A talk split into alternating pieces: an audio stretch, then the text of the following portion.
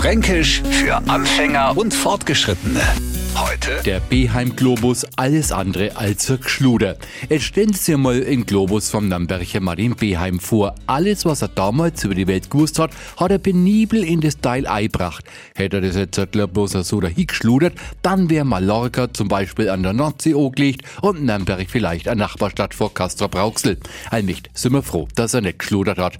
Kommt der Franke ins Schludern, noch will er mit seiner Arbeit so schnell wie möglich fertig werden.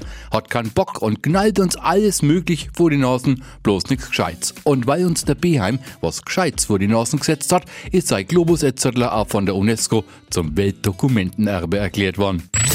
Fränkisch für Anfänger und Fortgeschrittene. Täglich neu auf Radio F und alle Folgen als Podcast auf radiof.de.